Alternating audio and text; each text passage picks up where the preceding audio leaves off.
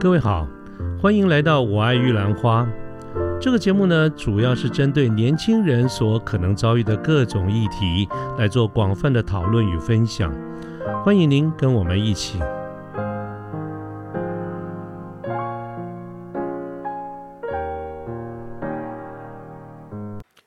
呃，各位好，我是卢天记，现在是民国一百一十年的十二月二十六号星期天的上午。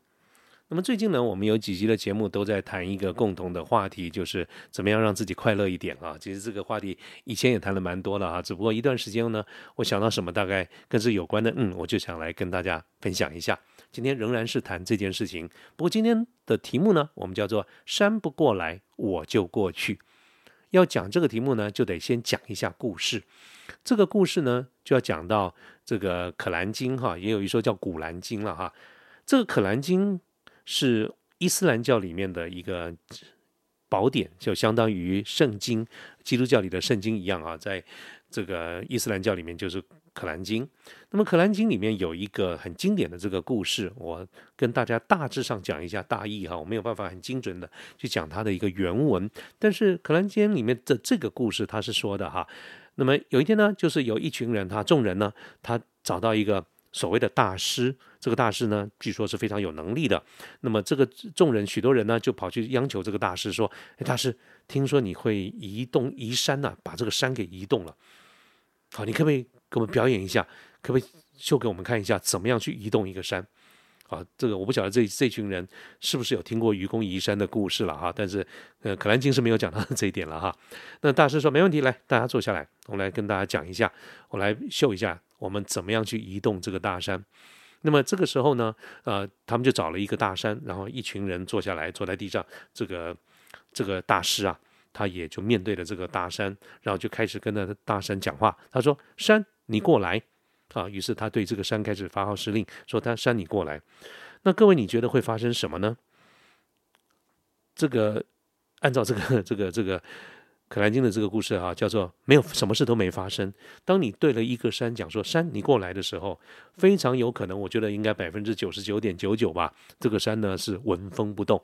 那当然，在这个故事里面描述那个山也没有过来啊，啊，就是山你过来叫他过来，他没过来。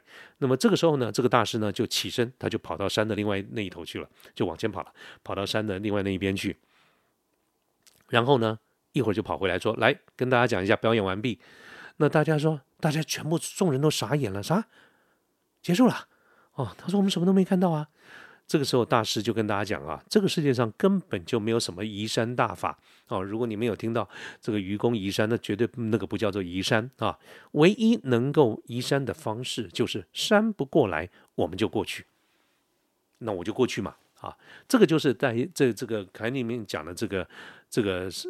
这个是山的这个故事的大概的意思了哈，大概的意思。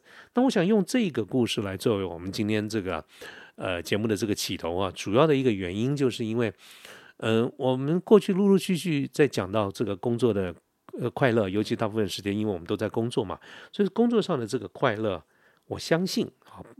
除了工作，除了生活以外，我们每一个人都希望自己在这个世界上能够活得很快乐、很如意。但是我们同样也知道，有很多事情是身不由己的，或者是你不是你能够控制的。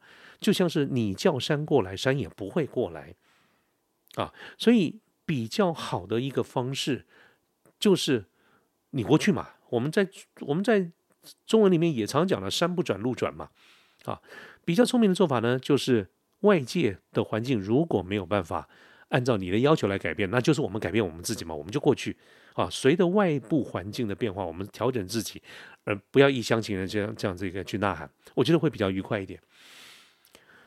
那么这个观点呢，有时候想想还真是有道理哈。我就跟各位举举一个，呃，前一段时间了哈，前一段时间一个很简单的这个例子跟大家讲，那。有一次呢，就是前一段时间，我跟一群朋友想约了吃饭，但这一群朋友刚好都集中在新竹。那当当然了，这大家好不容易敲到一个时间要吃饭，尤其是疫情逐渐的这个减缓了哈，敲到疫情这个时间吃饭，那大家就开始来约这个细节。那其中最最执行面的有一个问题，就是约在哪里的问题啊。我一个人在台北，其他人都在新竹。当然，这些新竹的朋友都对我很好了，大家说：“哎，你不要动，你不要动，我来，我们去台北找你。”啊。那么刚开始呢，我也说好吧，那你们来嘛。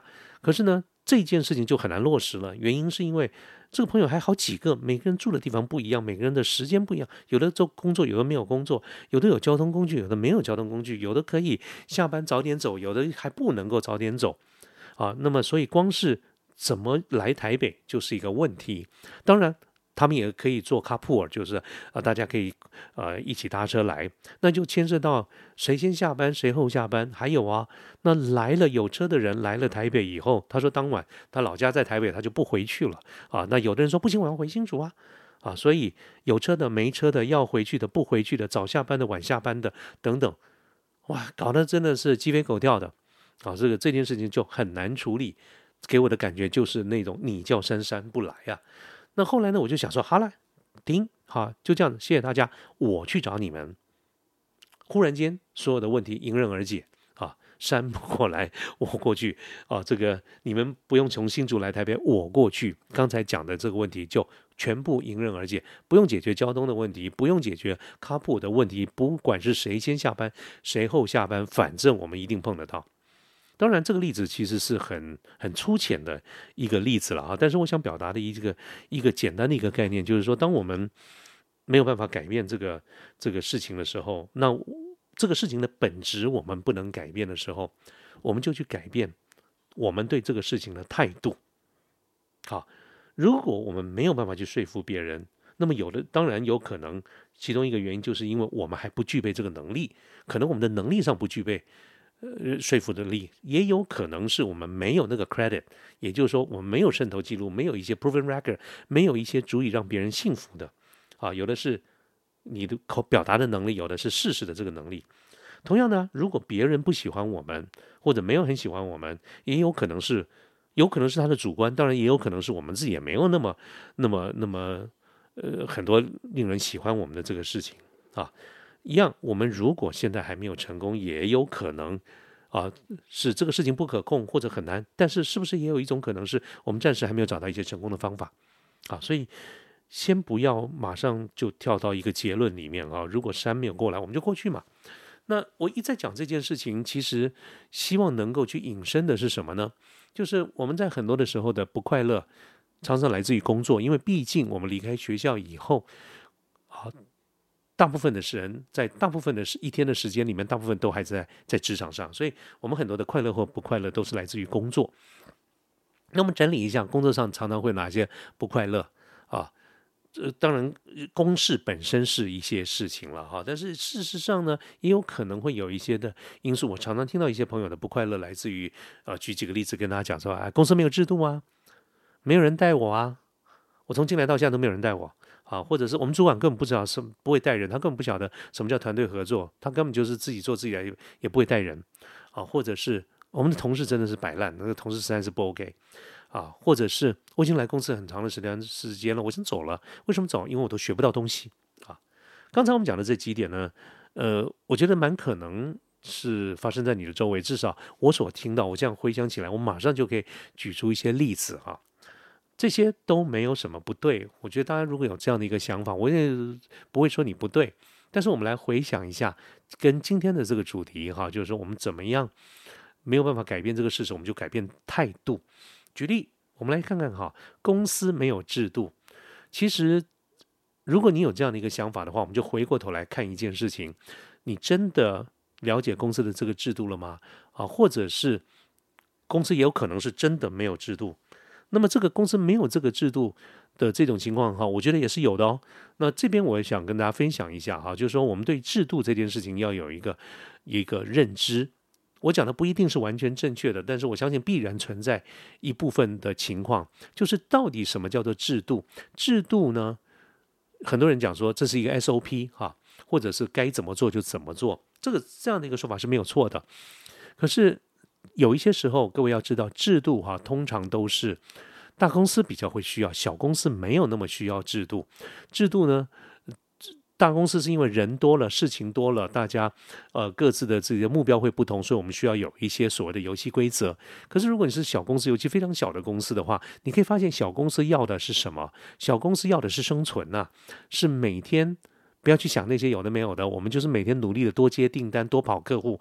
公司每多赚到一笔钱，我们就可以付很多的这个费用；再赚到一笔钱，我们就够付你的薪水；再高赚赚到一笔钱，我们就付这个付那个。啊，所以小公司跟大公司对于制度的期待不会完全一样的。那么你下次你现在是在小公司大公司呢？还有一件事情就是制度有的时候是用来防弊，而不是心力。啊，所以这个制度就是因为这个人多嘴杂嘛，林子大了什么鸟都有，所以我们要有一个共通的游戏规则，就按照这样子一个方式来做。所以不要认为制度永远的都好像是心力的概念，它有的时候是防弊的概念。这种防弊哈，举个例子给大家听，你就会发现哈，在公司在企业组织运作的时候，为什么我们常常讲会计跟出纳要分离，管钱的跟管账的不可以是同一个人啊？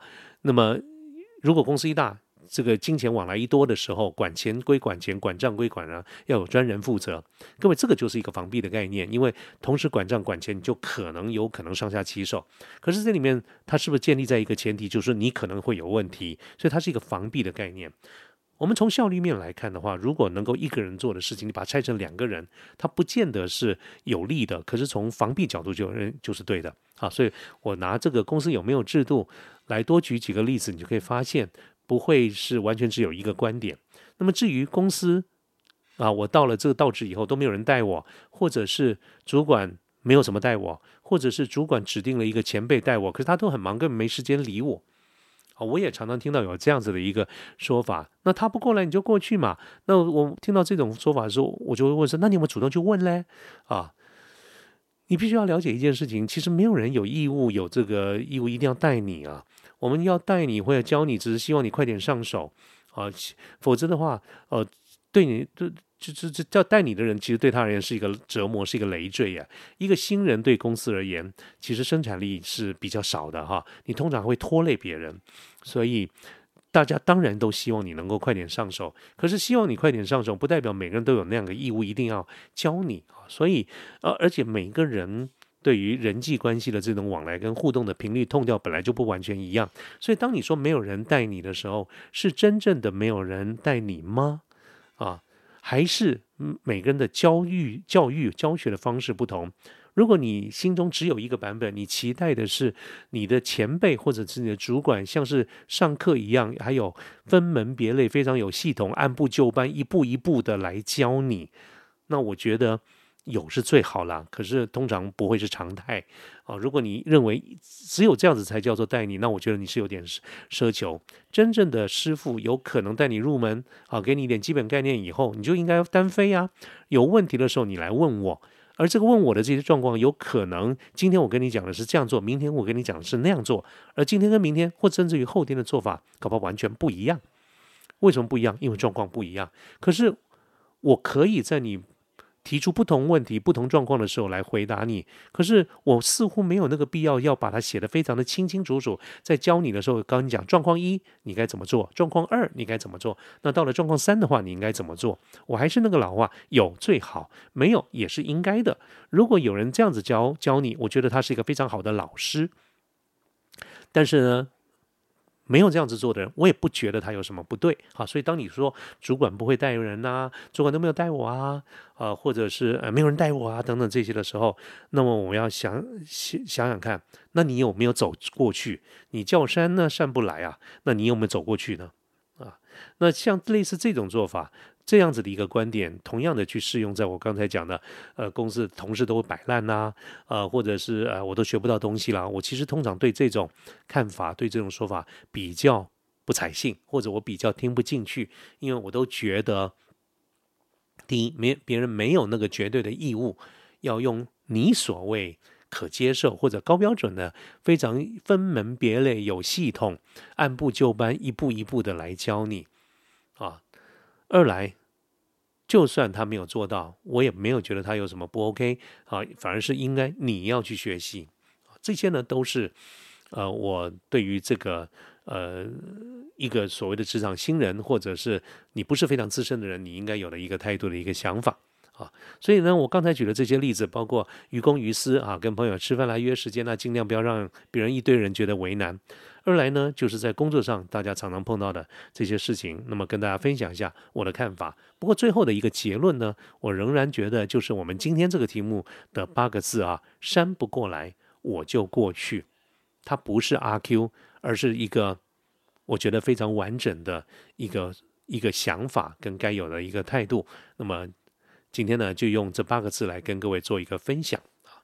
好，今天的节目就到这边啦，谢谢大家，拜拜。